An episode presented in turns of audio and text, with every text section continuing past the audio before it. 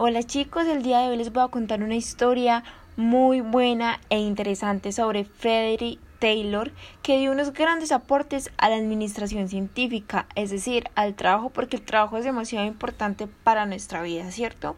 Entonces, él fue un economista ingeniero industrial estadounidense que siempre buscaba mejoras de eficiencia dentro de la industria de producción. Frederick Taylor fue uno de los primeros consultores de administración. Es un líder intelectual por la eficiencia y fundador del término administración científica. Taylor estudió dos años en Francia y Alemania y viajó alrededor de Europa durante 18 meses. Entonces, pues se imaginan que él viajó a tantos países haciendo investigaciones y trabajos en busca de ideas, de conocimientos. Entonces me imagino que para Taylor fue una experiencia increíble. En 1872, Frederick Taylor ingresó a la Academia de Phillips con el plan de eventualmente ir a Harvard que es una universidad y pues convertirse en un abogado como su padre lo era. Pero Frederick Taylor eh, tuvo problemas de deterioro de vista y no pudo seguir en ese labor. Entonces él, él, eligió un camino totalmente muy diferente. Se dedicó a trabajar como obrero en una de las empresas industriales de Filadelfia. Su formación y su capacidad personal permitieron a Taylor pasar enseguida a dirigir un taller de maquinaria, donde observó detenidamente el trabajo de los obreros que se encargaban de cortar los metales y fue de esa de esa observación práctica de donde Taylor extrajo la idea de analizar el trabajo. Exigía a los trabajadores en la realización de las tareas necesarias en el tiempo justo. Este análisis del trabajo permitió organizar las las tareas de tal manera que se redujeran el mínimo de los tiempos perdidos por los, por los desplazamientos del trabajador o por cambios de actividad o de herramientas. Se estableció un salario en función del tiempo de producción, el salario que debía actuar como incentivo para, la, para identificar el ritmo del trabajo. Entonces se estableció una estructura centralizada de las órdenes que van de arriba hacia abajo.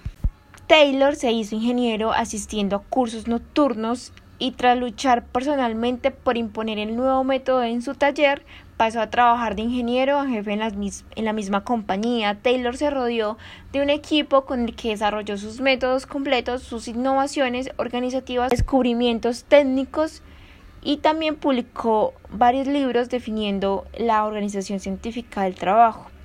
Desde finales del siglo XIX, iniciada ya la segunda fase de la revolución industrial, la organización científica del trabajo se expandió a los Estados Unidos. Taylor definió cuatro principios de administración que darían como resultado de su seguimiento una mayor prosperidad tanto para los directores y para los trabajadores. Entonces el objetivo final de Taylor era que los directores asumieran como guía en el desarrollo de sus funciones de esos cuatro principios que el primero es el principio de planificación, que es sustituir la improvisación, que no hubiera nada al azar y tener todo planeado, por ejemplo, la división del trabajo, las tareas, etc. El principio de preparación. Entonces había que preparar y formar a los trabajadores para que produzcan más y mejor, dependiendo del cargo que, que estuvieran establecidos. Entonces para eso son las capacitaciones y o la inducción del trabajo. También el otro principio es el principio de control, que hay que controlar el trabajo para cerciorarse de que se esté cumpliendo y ejecutando las actividades según las normas establecidas y según el plan. Entonces es mirar el objetivo que tiene, que tiene, que tiene el plan, la meta, para poder ejecutar la actividad y supervisar.